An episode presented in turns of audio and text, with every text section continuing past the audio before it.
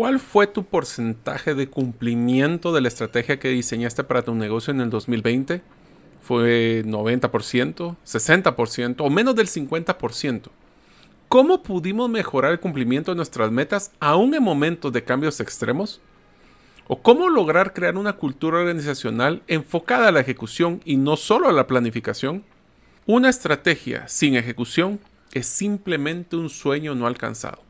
En este episodio hablaremos del resumen del libro Ejecución, el arte de hacer las cosas de Ram Sharam y Larry Bossidy. Este libro me enseñó a cómo ejecutar y cómo la ejecución es la diferenciación más grande que existen en empresas extraordinarias. Hablaremos de los factores que incluye la ejecución, los comportamientos esenciales del líder que ejecuta, los tres procesos clave de la ejecución, que son el personal, estrategia y operación, así como el método para que podamos hacer un presupuesto en tres días que pueda ejecutarse y llevarnos a una diferenciación estratégica sostenible. Sé que será de mucho valor para ustedes.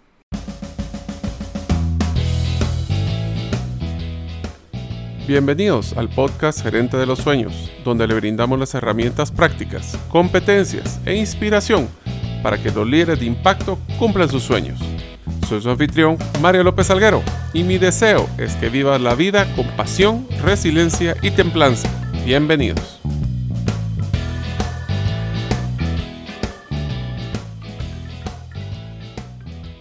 Hola amigos, bienvenidos al episodio 64 del podcast Gerente de los Sueños. Mi nombre es Mario López Salguero y uno de los momentos de mayor orgullo en mi vida fue cuando recibí mi primer salario y decidí que yo iba a pagar mi universidad.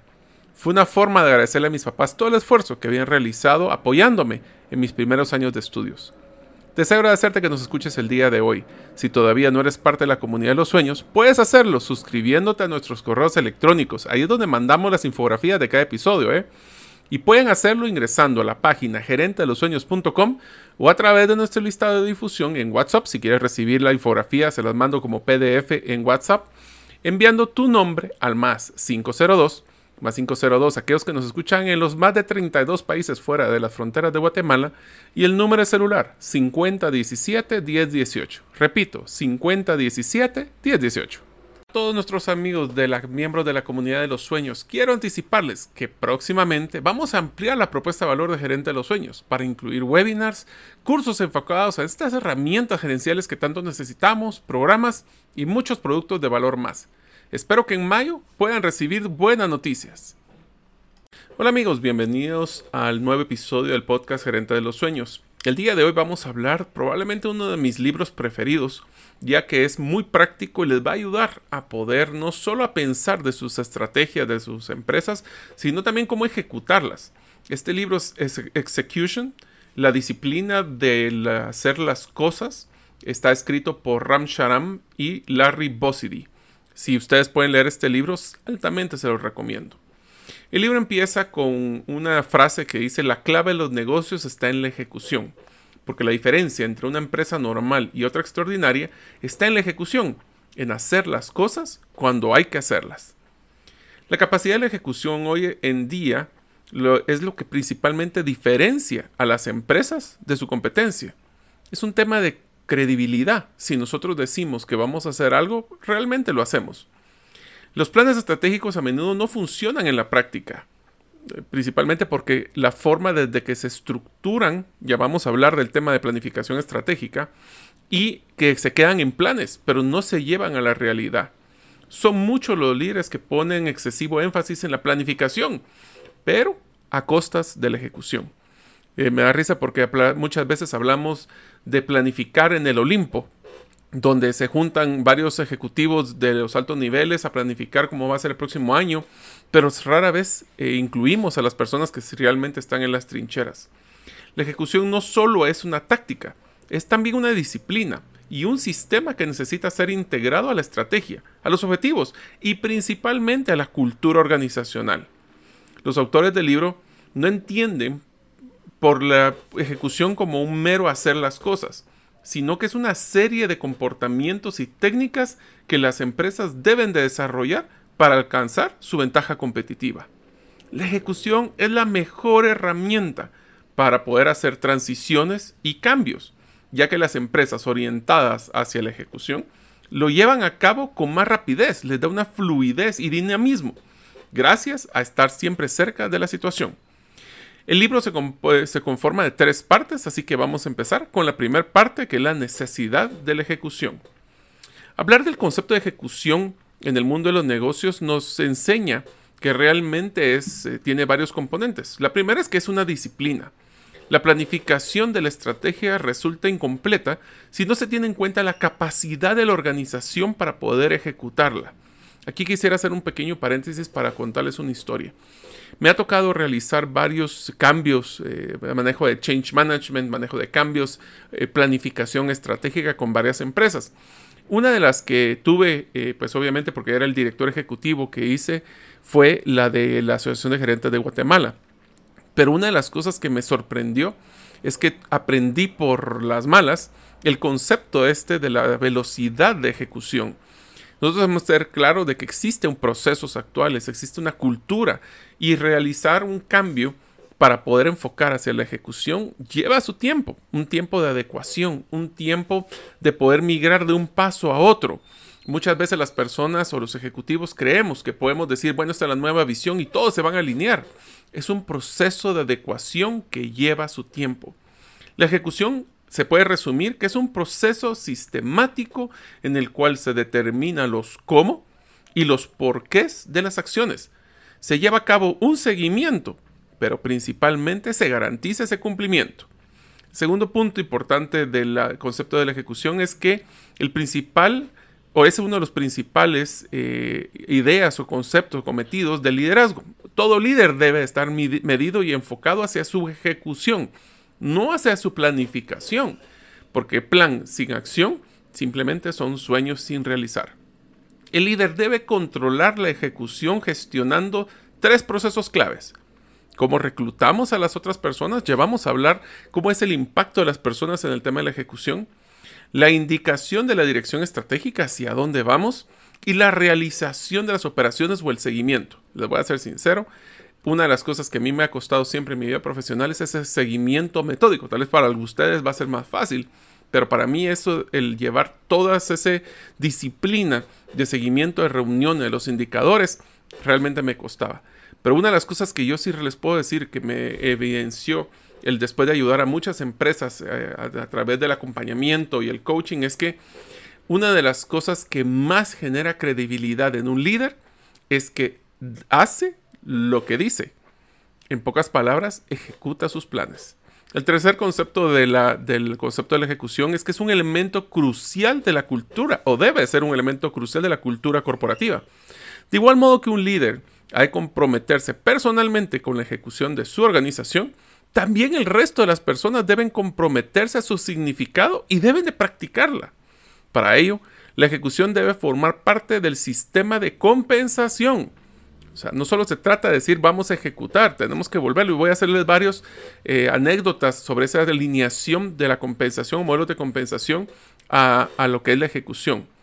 También debe estar enraigada en los temas de las normas y comportamientos, o pocas palabras, la cultura corporativa o la cultura organizacional de la empresa.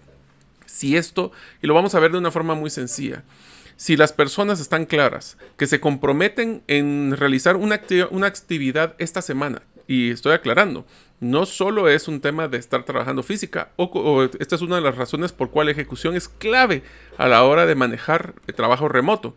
Si yo me comprometo a que voy a realizar una actividad y todos los lunes tenemos una reunión de seguimiento y esta es la tercera semana donde yo estoy avisando que no he realizado esa actividad, primero, ¿qué tipo de credibilidad voy a tener como líder? Y segundo, ¿qué tipo de confianza van a tener los otros líderes de mi modelo de ejecución? Es por eso que el elemento diferencial que introduce la ejecución es que los líderes auténticos poseen un instinto especial para la ejecución. Deben de tener un plan pero eso no importa tanto como el hecho de poder ejecutarlo. Hay una frase que me gusta mucho que dice, puedo, prefiero tener un plan no perfecto y ejecutarlo a tener un plan perfecto pero jamás ejecutarlo. Es fácil evaluar la inteligencia de un candidato a la hora que queremos realizar una contratación de un nuevo líder, pero es muy difícil o hay que cambiar la forma en que nosotros estamos reclutando para enfocarlo más en su capacidad de ejecución. Esto lo podemos hacer a través no solo de hacer pruebas psicométricas de inteligencia, sino que hacer preguntas a la hora de entrevistar sobre cuáles fueron los pasos o la parte de, sus impactos que tuvo de sus planes. ¿Cumplió sus planes? ¿No los cumplió? ¿Cuáles fueron los factores que cumplieron o no? Más sin embargo, y aquí voy a hacer un paréntesis con el tema de la project management, es que es sumamente complejo hablar de ejecución cuando se tiene a un líder y un equipo, porque, o peor aún, cuando son un equipo multidisciplinario, porque ¿qué tanto aportó realmente al éxito de dicho proyecto? Es por eso que las entrevistas ahora las tenemos que enfocar más a comportamientos y a, evidencias, más que evaluaciones de su inteligencia. Eh, inclusive deberíamos de enfocarnos más al tema de flexibilidad. A la hora que nosotros hacemos eh, un plan o buscamos los objetivos para poder ejecutar los, los diferentes planes estratégicos, tenemos que ser bien claros que dichos objetivos tienen que ser realistas. La eficacia en la ejecución se consigue implicando a todo el personal responsable de los resultados y trazando un plan estratégico. Así los objetivos derivados de dicho plan deberían estar basados en la capacidad organizacional, no en, la, en el sueño de que tenemos que crecer 20% porque es un número bonito. Tenemos que estar claros de qué requiere ese 20%. Estamos en la capacidad de poder cumplirlo y así poder obtener los resultados esperados. También en la capacidad dependerá de colocar con acierto a las personas correctas en el lugar correcto y que sepan ejecutar para esos planes. Tenemos que ser muy específicos. Uno de los errores más grandes que he visto, y les voy a contar una anécdota simpática a la hora de hacer una evaluación de desempeño con un alto ejecutivo, es que se hablaban de cumplimiento de procesos. Era una, era una posición de planificación estratégica. Y lo simpático es que decía de que él, eh, a la hora de encontrar su evaluación de desempeño, que la revisaban siempre conmigo como encargado de recursos humanos en esta multinacional, él mencionó de que tenía 120% en el cumplimiento de su proyecto para este primer trimestre. Y le dije, bueno, felicitaciones, podrías enseñarme la evidencia. Y la evidencia fue porque entregó una semana antes el proyecto, pero no necesariamente bajo presupuesto, ni tampoco bajo el impacto que queríamos de la ejecución de dicho proyecto. ¿Esto qué quiere decir? Tenemos que ser muy específicos en medir los hitos que van alineados a esa estrategia para que así cumplamos nuestros objetivos y por ende cumplir nuestras metas. Si no estamos alineados en, el modelo, en los modelos de evaluación, modelos de compensación que hemos hablado en otros episodios anteriores, que son dos cosas muy diferentes a lo que es la estrategia, Amigos, no se sorprendan que de repente ustedes van a tener personas que están muy contentas de haber cumplido sus metas personales, pero la empresa no ha llegado a su meta corporativa.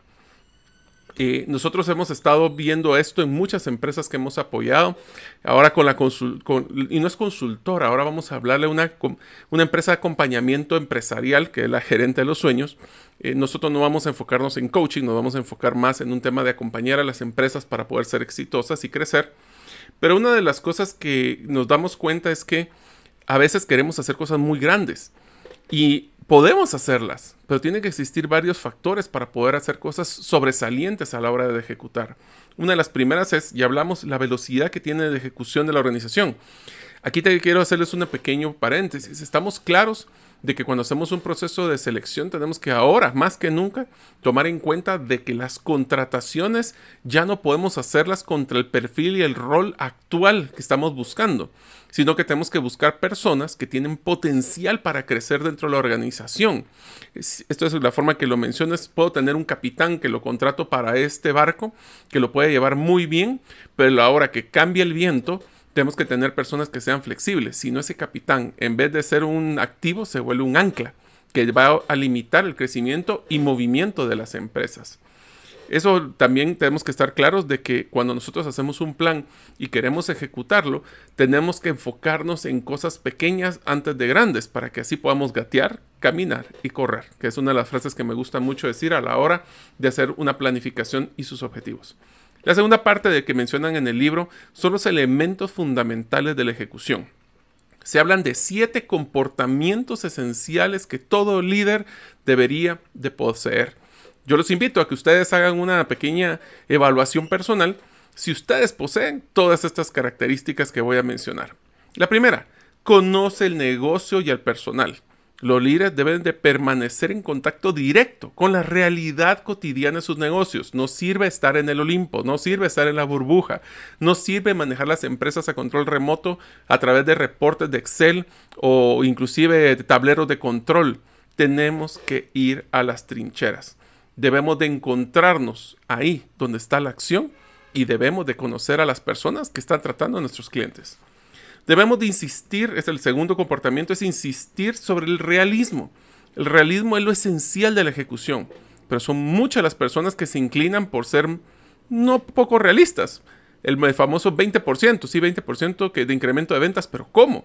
¿Cuáles son los fundamentos? Hubo un crecimiento en el mercado, un crecimiento en la economía, va a haber un producto nuevo que vamos a lanzar. El, si no somos realistas, puede ser que impliquemos y hagamos errores. Debemos de admitir que no siempre vamos a tener una respuesta. También tenemos que ser flexibles y permitir el error con nuestros colaboradores, si no jamás van a luchar ir más allá porque le va a dar miedo a que lo regañen. Eh, el realismo es una prioridad y hay que fomentarlo. Hay que contribuir a él intentando a que todo el momento mantengamos siempre esa óptica realista. Yo, eso me cuesta a mí un poco, yo siempre soy un poco optimista, pero para eso lo que tenemos que hacer es tener alguien, en el caso mío, un equipo, un socio dentro de las empresas, que sea más conservador. Y así podemos balancear ese realismo entre mi optimismo y una persona que sea un poco más conservadora. El tercer comportamiento es establecer objetivos y prioridades claros. Los líderes orientados hacia la ejecución no establecen muchos, pero sí pocos y claros objetivos y prioridades. El que mucho abarca, poco aprieta. El enfoque debe ser siempre no más de tres o cuatro cuestiones o objetivos. Tenemos que priorizarlos. Y por eso es que los mejores resultados en la relación también con los recursos disponibles que poseo. Esto va enfocado también un poquito a lo realista que estábamos hablando anteriormente. Dada la estructura descentralizada, fragmentada y trabajo posiblemente ya de una forma virtual de muchos de nuestros colaboradores, tenemos que estar claros de que las personas necesitan un número reducido pero transparente de prioridades para que así se enfoquen en el cumplimiento de las mismas. El siguiente comportamiento es hacer seguimiento, que ya lo mencionábamos anteriormente. Para que unos objetivos sencillos y transparentes sirvan de algo, es necesario tomar en cuenta darle seguimiento. Si no se le da seguimiento, difícilmente las personas le van a dar el valor y prioridad necesaria. La ausencia del seguimiento es la principal causa de una ejecución deficiente. De ahí la trascendencia de detectar cuáles son los conflictos que obstaculizan los resultados y crear un mecanismo de seguimiento que asegure que cada uno hace lo que debe de hacer. El siguiente comportamiento es premiar el compromiso, aunque es obvio que hay que recompensar a las personas según su rendimiento, son numerosas las organizaciones que no saben hacerlo correctamente, el mal enfoque, como hablábamos en los episodios anteriores de los errores de los modelos de compensación. Una ejecución incorrecta tiene su origen, entre otras razones, en la inexistencia o la mala aplicación de un sistema de compensación que hace que las personas se enfoquen en una cosa en vez que en otra. Voy a poner un ejemplo muy sencillo. Cuando nosotros hablamos, y esto es una, si ustedes pueden cambiar esta práctica en sus empresas, se la recomiendo muchísimo. Cuando tenemos un equipo de ventas, la tradición era darles un porcentaje de las ventas realizadas. El problema aquí es que ninguna empresa está solo para vender. Una empresa y su prioridad y su plan estratégico está enfocado en generar ingresos. Y eso significa utilidades. Entonces, ¿por qué seguimos pagándole a los ejecutivos de ventas por ventas? Debemos de cambiar ese modelo a un porcentaje sobre la contribución marginal o sobre el margen que generen. Así ellos pueden tener un control sobre temas de descuentos, temas de, de algún tipo de beneficio hacia los clientes que de otra forma simplemente van a luchar a la ley de la venta más factible, no quiero decir la ley del mínimo esfuerzo porque vender no es fácil, pero van a buscar tener ese, ese enfoque a tratar de usar todas las herramientas para cerrar la venta, porque su meta es la venta. Este es un ejemplo donde tenemos que premiar un comportamiento, pero que sea el comportamiento correcto y alineado a la estrategia de la empresa. El siguiente comportamiento hablando es ser mentor. Uno de los papeles más relevantes de un líder es de transmisor de las experiencias y conocimientos a la siguiente generación de líderes, es decir, un papel de mentor. De este modo se extiende el conocimiento a todos los miembros de la organización y se deja un legado duradero. Yo recuerdo mucho las organizaciones donde decían que la información es poder Lamento decirles que ahora la información posiblemente está muy al alcance de todos. Entonces nosotros lo que tenemos que ser es un procesador, una, un curador de contenido donde siempre estamos buscando la mejor información y la mejor experiencia y trasladarla a nuestros equipos. Y la último comportamiento es conocerse a sí mismo. El conocimiento de sí mismo y la fuerza del carácter que de ello eh, deriva realmente son decisivos para una buena ejecución. Sin este empuje resulta difícil ser honrado con uno mismo y tratar con honestidad a las realidades del negocio, la organización y visible del personal. La fuerza del carácter se sustenta además de un autoconocimiento, de una autenticidad, el autodominio y la humildad. ¿Ya hicieron ustedes un chequeo si tienen todos estos? Ahora les dejo una tarea. ¿Qué tal si hacemos este tipo de preguntas con su equipo? ¿Su equipo está alineado con este tipo de comportamientos? ellos creen que ustedes lo tienen, porque algo que me he dado cuenta y les recomiendo utilizar son evaluaciones 360, donde le hacemos las preguntas no solo a su jefe, si ustedes son el gerente general, posiblemente a la junta directiva, o su jefe que es el cliente, también le pueden hacer a los pares o sus subalternos. Es bien importante ver este tipo de retroalimentación integral para poder ver que todos estemos alineados y la percepción que tengo personal con la de afuera sea la misma. Uno de los conceptos también en esta parte es la creación del marco para poder hacer un cambio cultural. Miren, los valores y el comportamiento del personal son tan importantes como la estructura organizacional o la estrategia. Porque si algo he encontrado es que una cosa es la estrategia y otra cosa es la cultura real que se vive en la empresa. Eh, utilizo una frase que me gusta mucho de Deloitte que dice, una cultura es cómo hacemos las cosas aquí. Y un compromiso es como yo me siento de cómo se hacen las cosas aquí. Es por esto que uno de los principales objetivos de una cultura o de cambio que queremos de una cultura hacia la ejecución debe de ser introducir estos cambios de comportamiento al personal para que supere sus propios logros. Ahora, para esto amigos tenemos que estar claros de qué significa. De que tenemos que tener una tolerancia al cambio, pero no necesariamente la tolerancia hacia la ejecución. Hay una frase que, me, que en una capacitación que yo mantuve hace mucho tiempo que decía, miren, esto es como una fórmula matemática. X es igual a X. No es X igual Y más excusas. Esto es bien difícil porque sabemos que en un mundo volátil, cambiante, exponencial, existen muchos cambios. Por eso es que las estrategias tienen que ser flexibles. Mas, sin embargo, el cumplimiento de los que nos comprometemos a realizar no debería ser tan flexible. Sin embargo, he escuchado muchísimos. A mí me pasó también en reuniones de cumplimiento, donde íbamos por tercera semana de que la persona no cumplía y simplemente no hay un causa-efecto. Si él realmente se da cuenta que no cumple y no le pasa nada, pues simplemente, ¿cuál es el incentivo para ejecutar?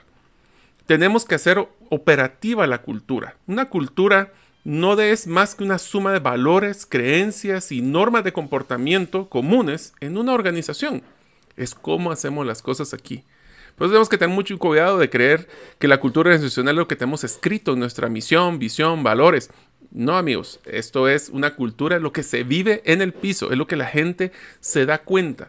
Una, eh, una pues, cultura de ejecución no permite esas fallas de no hacer lo que nosotros nos comprometemos, a perder esa credibilidad. Sin embargo, en muchas culturas no cumples, no pasa nada.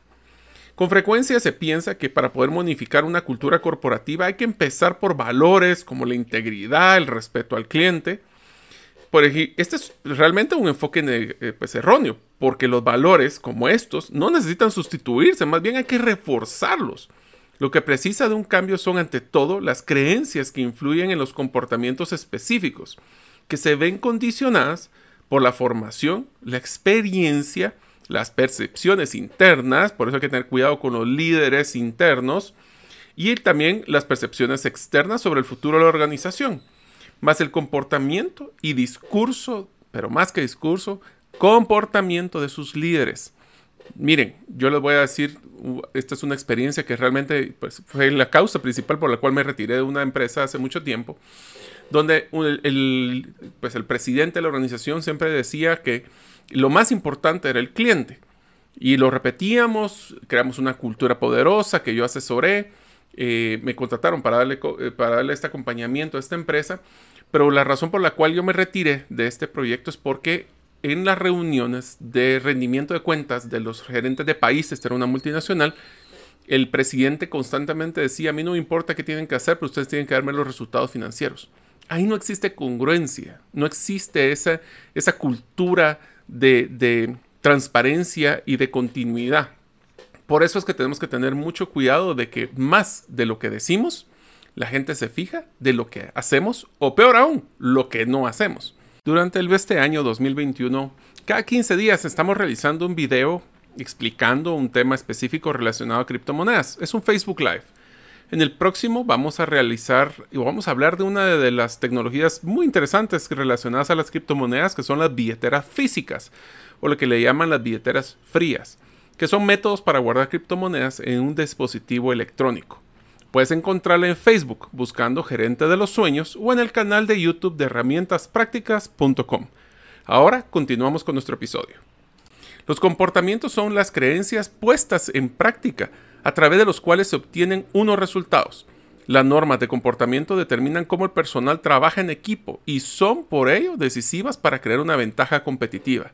Amigos, yo los invito, pero en serio, a que no quiero decirles que le quiten peso a sus valores de su empresa. Es que quiero que ustedes complementen esos valores con comportamientos evidentes. Miren, esto es una forma, y se lo voy a decir con, el siguiente tema de, que menciona el libro, que es vincular la compensación con el rendimiento.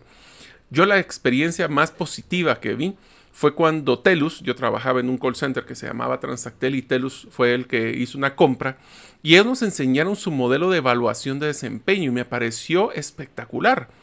Una porcentaje, era un porcentaje de qué era lo que hacía la persona durante el año y el otro porcentaje era cómo lo hacía. ¿Qué quiere decir esto? Hacíamos una evaluación de sus indicadores tangibles, métricos, ventas, resultados, finanzas, clima organizacional, etcétera, etcétera. Mas, sin embargo, todo esto iba compensado con un indicador de cumplimiento de valores. Ahora, no era el cumplimiento de los valores per se, sino que eran comportamientos. Voy a poner un ejemplo para que esto fuera más tangible. Si ustedes hablan de integridad, ¿cómo es que una persona puede saber que es íntegro? ¿Cómo una persona puede saber que sí hace o no hace el, el cumplimiento de este valor? Para esto nosotros tenemos que dar ciertos comportamientos básicos. Y miren amigos, no supongan que las casas les enseñan valores a las personas. No necesariamente es así. O puede ser que los valores se los enseñen de otra forma. Por ejemplo, el integridad. Bueno, ¿cuál es un comportamiento? Un comportamiento es no robar. Pero no robar, eh, tenemos que estar bien claros de que tenemos que ser específicos. No robar es no robar dinero. No robar es no llevarse los recursos de la empresa para uso personal. No robar es no robarse el tiempo que nosotros estamos dentro de la empresa para hacer temas que no tienen nada que ver con la empresa.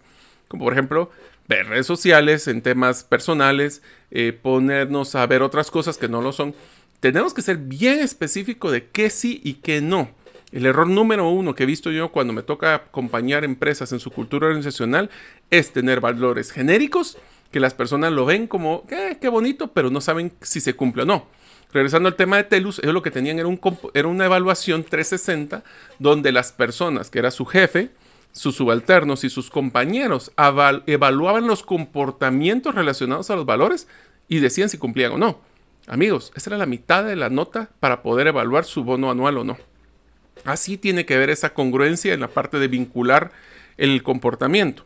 Otra parte importante es un, cómo podemos a poseer un diálogo auténtico. Miren, la cultura de ejecución necesita de un diálogo auténtico para existir. Este tipo de diálogo nos revela la realidad a través de la apertura, la sinceridad y a veces la informalidad. Un diálogo verdadero hace que la organización sea más eficaz en la recogida, en la comprensión, en el rediseño de la información para tomar decisiones. Además, fomenta la creatividad incubando la mayoría de la innovación y con ello crear una ventaja competitiva y otorga mayor valor realmente a todos los participantes. Siguiente factor es tener personal adecuado para el lugar o el puesto acertado. Miren, esto, y aquí quiero poner un pequeño paréntesis. Cuando hablamos de tener la persona correcta en el lugar correcto, tenemos que estar claros que existen dos factores, la persona y el puesto. Y ambos cambian constantemente. Las personas crecen, aprenden cosas nuevas, estudian, eh, se capacitan, y los puestos de trabajo, lo que el rol era requerido para hace un mes, posiblemente para este mes ya no es solo eso. Puede ser cosas más, pueden ser cosas menos, puede ser que sea innecesario hasta cambiar o reinventar el puesto. Tenemos personas, y aquí donde les dejo un aprendizaje de mi vida personal, tenemos personas que son flexibles, que son curiosas, que buscan constantemente mejorarse, porque esas personas son las que les van a dar ese dinamismo. Y una de las cosas que menciona el libro que me llamó la atención es cuáles son las razones que las personas han evidenciado o que usualmente suceden para que no puedan cumplir o haya una separación entre lo esperado y lo que ejecutan. Una de las primeras cosas que es realidad es falta de conocimiento. Todas las personas que están para poder ejecutar el plan tienen el conocimiento necesario para poder realizarlo. Otro es a veces que tienen falta de coraje. Eh, la presencia en las organizaciones son para aquellos que deben de tomar las decisiones eh, que son necesarias. Esto yo les voy a ser sincero y, y, es bien complicado porque yo sé que a veces no es fácil, bueno, no a veces, siempre no es fácil ser líder. Y el tener que tener el coraje para poder hacer las cosas difíciles es una de las características donde evidenciamos quiénes son los líderes que realmente pueden ejecutar y quiénes no. Para poder ejecutar tenemos que exigir a las personas su rendimiento de una forma positiva, pero tenemos que hacerlo. Tenemos que saber que hay que tomar decisiones, ya que si no, es nuestra responsabilidad y nuestra credibilidad como líder que nos va a afectar. Otro factor es la comodidad psicológica. Lo que las personas ya simplemente este es mi puesto de trabajo y la verdad es que yo no tengo que hacer más allá. Eh, estas historias, yo escuché muchísimo eso cuando empecé mi carrera profesional, es que este es mi puesto de trabajo y no me piden que haga esto. Miren amigos, esto ya no voy a poder, jamás, por favor, ustedes que me están escuchando en ya 32 países, por favor, no pueden decir esto ya en su trabajo. ¿Por qué? Porque lo que está demostrando es esto, una comodidad psicológica, que lo único que va a hacer es limitar su potencial crecimiento porque las personas van a decir, bueno, esta persona llegó a su límite con el puesto que está, no lo voy a llevar al siguiente nivel. Ahora entramos a la tercera parte del libro, que son los tres procesos clave de la ejecución. Aquí está el resumen si quieren verlo así. Los vamos a hablar de los tres procesos, que es el, proceso de lo personal, de lo estratégico y lo operativo. El proceso del, personal o del equipo, los colaboradores, eh, es básicamente el vínculo entre la estrategia y las operaciones. Es eh, donde estamos básicamente por encima de los otros dos, porque sin gente o sin personas que ejecuten lo que queremos, se vuelve solo una, un sueño, una realidad, poca realidad. Así que vamos a hablar de que la gestión tiene que enfocarse en varias cosas. La primera, vincula el proceso del personal con la estrategia y las operaciones. Si las personas no están claros de cuál es su estrategia y cuáles son sus objetivos para llegar a la estrategia, que no les sorprenda, y esto les voy a decir es más complejo cuando son eh, empresas multinacionales o empresas que tienen departamentos ya muy segmentados. Cuando se vuelven feudos, cuando se vuelven equipos que pelean por sus metas, pero no para nuestras metas, se vuelve muy complicado. Tenemos que estar claros también que para las personas y que se mantenga la ejecución en el tiempo, tenemos que asegurar el flujo de liderazgo. Tenemos un plan de desarrollo. Cuando hablábamos de los errores de compensación, hablábamos que existe a veces separación, que está el jefe y después el siguiente del equipo tiene cuatro niveles abajo. ¿Por qué? Porque no, quieren mantener equipos muy planos, lo cual está bien por tema de costos. Pero, ¿y si el líder se enferma? ¿Y si el líder se quiere ir de vacaciones un mes? ¿Y si de repente tiene un accidente? ¿Cómo garantizamos esa continuidad de liderazgo? Tenemos un desarrollo y plan de carrera, tenemos una, una claridad de las personas de hacia dónde, qué tienen que hacer para poder crecer. No podemos garantizarles los puestos, yo estoy claro de eso pero tenemos que estar claros de que tenemos que darle la oportunidad que cuando se llegue a aperturar un puesto, ellos sí pudieran aplicar.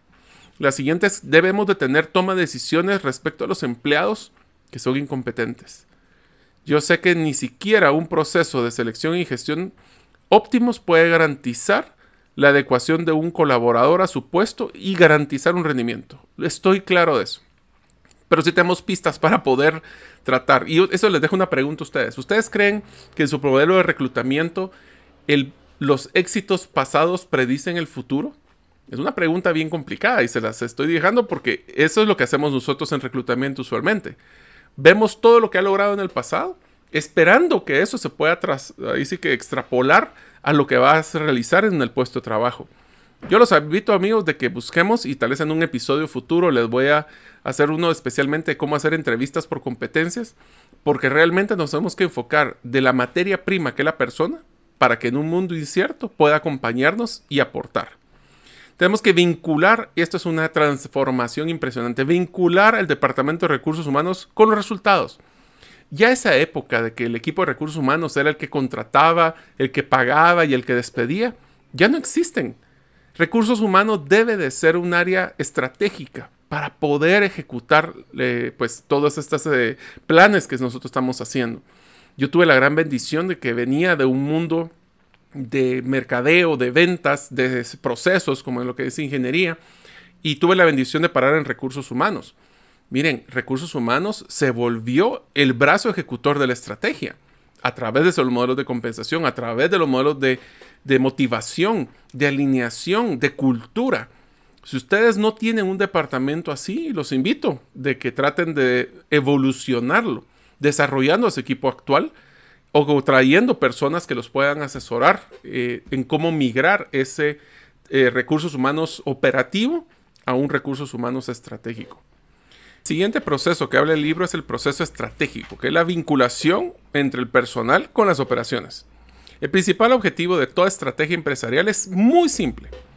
Y oigan este porque me encantó lo que dice el libro. Una estrategia es y consiste en dos cosas. Ganarse la preferencia del cliente y crear una ventaja competitiva sostenible. Ganar la preferencia del cliente y crear una ventaja competitiva sostenible. No obstante, muchas de las estrategias empresariales fracasan porque no prestan suficiente atención a la ejecución de la misma. Una estrategia óptima no puede consistir en una compilación de predicciones del futuro, sino en un plan de acción con el que los líderes podrán apoyarse para alcanzar los objetivos propuestos. El desarrollo de un plan de estas características empieza con la identificación y definición de cuáles son los principales problemas a los que se enfrenta la estrategia. Hay que analizar el detalle del posicionamiento, las oportunidades, las amenazas del mercado, las ventajas y desventajas competitivas. Una vez trazado el plan, se sigue con el análisis de los supuestos, los pros y contras, las alternativas y la capacidad organizacional para ejecutarlo. Yo quiero duplicar las ventas, pero tengo la capacidad para duplicar la producción. Tenemos que definir claramente las acciones a corto, mediano y largo plazo. En este caso, el largo plazo ahora creo que es un año, para asegurar el funcionamiento estable. Para que la estrategia tenga un carácter real, es necesario vincularlo al proceso del personal si se cuenta con el personal adecuado para ejecutar la estrategia o si no, tenemos que conseguirlo. Así que vamos a hablar de las características, esta es una de las partes que me gustó mucho del libro, características de un buen plan estratégico. Tiene que contestar estas preguntas y se las leo textualmente. ¿Cuál es la evaluación del ámbito exterior? Todos los negocios operan dentro de un contexto político, social, macroeconómico y este plan debe reflejar explícitamente esos supuestos que la dirección de la empresa toma en cuenta para poder desarrollarlos. El siguiente, ¿cuál es el nivel de comprensión de los clientes y el mercado existente? Y amigos, después de la pandemia, lo que ustedes creían que los clientes querían, sabían o tenían de problema, puede ser que hayan modificado y cambiado. Tenemos que ser flexibles y definir cuáles son mis supuestos. Miren, un buen plan estratégico no es nada más también que una compilación de supuestos. Y lo que tenemos que hacer ya les voy a enseñar cómo poder diseñar un presupuesto en tres días, ahorita en unos segundos, pero es poder unir a todas las personas para que esos supuestos sean en conjunto y que sean alcanzables. La siguiente pregunta es, ¿cuál es la mejor manera de garantizar el crecimiento del negocio? Puede ser a través de desarrollo de nuevos canales, de estrategias de incremento de posicionamiento de marca, nuevos productos, etc. ¿Quién es la competencia? ¿Directa o indirecta? Adicionaría yo. Eh, cuál es su ventaja competitiva versus la nuestra, cuál es el precio versus lo nuestro, tener bien claro ese mapa. ¿Puede el negocio ejecutar esta estrategia? Tengo las competencias, tengo las capacidades a nivel de infraestructura, de recursos financieros, de personal para poder realizarlo. ¿Cuáles son los hitos fundamentales de la ejecución del plan? ¿Qué son esos objetivos claves que tengo que alcanzar para saber si realmente estoy llegando a la estrategia o no? ¿Está equilibrado el corto y largo plazo? Esto es para empresas multinacionales, se puede imaginar el problema que ha sido, donde nosotros tenemos que eh, luchar para no ganar rápido hoy, sacrificando el futuro de la empresa. La siguiente pregunta, ¿cuáles son los asuntos críticos a los que se enfrenta el negocio? ¿Qué cosas pueden cambiar? ¿Qué cosas pudieran subir? Esto es una forma muy simpática. Ninguno de nosotros en agosto o septiembre, agosto, cuando hicimos el presupuesto en el 2019, planificó pandemia. Entonces tenemos que estar siempre claro de que puede haber cosas directas o indirectas. Y finalmente, ¿cómo podrá el negocio generar beneficios sostenibles? Podemos crear una campaña de descuento, pero esa campaña de descuento es sostenible? No. Pero es que tenemos que tener mucho cuidado de que nuestras estrategias no sean a corto plazo. Hablemos del último proceso, el operativo, donde vinculamos la estrategia con el personal. El proceso estratégico indica de que la dirección debe desarrollar un negocio, la dirección ejecutiva o los líderes, hablemos así. Mientras que el proceso del personal debe garantizar que se cuenta con los colaboradores capaces para mover la organización en dicha dirección. Ahora, el proceso operativo sirve para indicar el camino al personal en la organización. Este es el proceso que transforma esas visiones y esos planes a largo plazo en objetivos a corto plazo. Lo que tengo que hacer hoy. Esto es lo que yo llamo un concepto de alineación ejecutiva, donde dejo de soñar y me pongo a medir lo que puedo hacer hoy o esta semana. Los supuestos de estos planes se encuentran deben estar asentados en la realidad y someten a un debate. Esto es lo que les mencionaba. Tenemos que platicarlos con el personal financiero o el personal operativo, con los líderes, para que así de veras se haga una ejecución. No, no es muy factible que los grandes líderes digan el la economía del país nuestro va a crecer un 10% y todas las ventas van a crecer un 10%. ¿Dónde se fundamenta esos supuestos? Aquí habla una metodología y se las voy a explicar rápidamente para terminar el episodio de hoy, de cómo ustedes podrían dejar de hacer presupuestos de tres meses y hacerlos en tres días. Eh, la metodología dice de la siguiente forma. El primer paso para poder conseguir eh, este presupuesto es la observación del principio de la simultaneidad. ¿Esto qué significa? Que se inicia con un diálogo auténtico entre todos los líderes de la organización, el cual sirve para entender toda la complejidad de la cultura y de los impactos que hablamos anteriormente macro y microeconómicos y las realidades de cada una de sus partes, no solo a nivel de macro de la empresa, cada una de las partes de la organización. El diálogo se desarrolla bajo el formato de una reunión posiblemente de tres días. Y de la idea de esto es tener un presupuesto o unos eh, supuestos ya compartidos con los líderes para validarlos en esos tres días. Donde vamos a hablar idealmente no solo los líderes, invitar a los siguientes eh, equipos del siguiente nivel, inclusive personas de que están atendiendo a los clientes como los equipos de ventas o los de atención para que puedan retroalimentar en cada una de las diferentes discusiones. En los últimos días o, durante las horas se debe recibir no solo antes de poder entrar un borrador del presupuesto inicial o una guía o inclusive los resultados hasta la fecha como un punto de base y decir cuáles son esos análisis que deberíamos de realizar de la competencia, los objetivos anuales y de forma trimestral.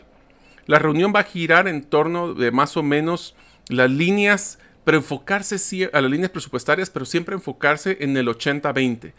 ¿Qué son las 20, eh, el 20% de las acciones que vamos a poder hacer para generar un 80% de los resultados?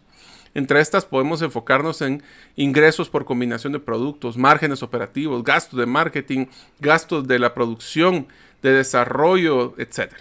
Los responsables de cada uno de estos puntos deben de presentar un plan de acción basado en lo que se les entregó anteriormente de qué es lo que ellos están visualizando. Aquí la forma como yo lo veo es que el líder o el gerente general o el presidente lo que tiene que hacer es agarrar cada uno de los líderes, darles uno base, que ellos hagan su propuesta y en estos tres días lo único que nos vamos a dedicar es a ponernos de acuerdo en nuestros supuestos. Entonces cada unidad de negocio va a presentar su visión de cómo evaluaría el siguiente año. Y lo interesante va a ser, bueno, los, de ventas van a querer crecer un poco más, un poco menos. La producción va a poder definir ese crecimiento, qué significaría. Estamos en la disposición financiera para poder hacerlo. Y entonces se crea un presupuesto en tres días que primero, va a estar en acuerdo todas las unidades de negocio, todos los líderes van a sentir que primero fueron participativos y fueron incluidos en las decisiones y no solo fue impuesto. Y segundo, va a haber un compromiso de equipo para poder cumplir dicho presupuesto también tenemos que tomar en cuenta de que esto no, que va a generar eh, a nivel de estrategia en general y la ejecución, es que vamos a tener que enfocarnos en la sincronización. Es un elemento esencial para poder realmente tener una excelencia en la ejecución y el dinamismo de la organización. Se produce cuando todas las partes de la organización comparten esos supuestos comunes sobre su entorno exterior para el periodo de un año y tienen eh, o entienden las actualizaciones de las demás.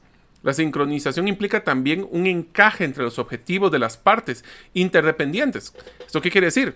Y que ya entiendo por qué es que los de ventas necesitan un 10% para mantener el, posicionamiento de mercado y yo voy a poder hacer estas acciones y me van a dar estos recursos para cumplir eso. Se vuelve como un tema de sinergia. Eh, y ayuda también a vincular a todas las prioridades de todas las áreas de la organización si las condiciones también cambian, debemos de rehacer este proceso donde nos dice esto es lo que va a pasar o esto está sucediendo, cómo nos va a afectar a todos. Esa sincronización va a ser clave. Y recordemos que los buenos supuestos como van a ser claves para poder establecer esos objetivos realistas. De nuevo, no solo se vale decir un 20% más de ventas, es que implicaría esas ventas a nivel de recursos financieros, producción, etc tenemos que aprender a hacer algo que nos cuesta mucho, y se lo digo por la experiencia de la asociación de gerentes, a debatir. No estoy de acuerdo, ¿por qué? Eh, no es algo personal, es un tema de, no estar de acuerdo y estos son mis criterios. Tenemos que aprender a debatir esos supuestos, tanto a la general como en lo particular. Y cuáles son los efectos que cada uno de los segmentos del negocio van a, a realizar o van a salir impactados a la hora de realizar una de estas eh, gestiones operativas. Así que en conclusión amigos de este libro es, la clave para el funcionamiento de un negocio se encuentra en establecer un vínculo eficaz entre los tres procesos que hablamos anteriormente. La gestión de personal, la estrategia y las operaciones. Los líderes han de dominar, dominar cada uno de estos procesos y su funcionamiento en conjunto. El control sobre ellos es el fundamento de la disciplina de la ejecución y las condiciones para el diseño y la puesta en práctica de una estrategia de negocios productiva. La disciplina de la ejecución se basa en estos tres procesos claves, en una manera como de teoría de liderazgo y de organización. Consagra por la realidad de muchas organizaciones prósperas y confiere a los que decían ponerle en práctica una ventaja competitiva duradera. Espero que este libro les haya gustado. Realmente a mí me encanta porque lo que demuestra es esa forma integral de ver la estrategia como una una mapa de ruta donde podemos ir a ejecutar y que si no le damos seguimiento, que no nos sorprenda dónde paramos después eh, en estas mareas cambiantes que tenemos en la vida. espero ver en el próximo episodio de Podcast Gerente de los Sueños. Gracias por escuchar el episodio de hoy de Gerente de los Sueños.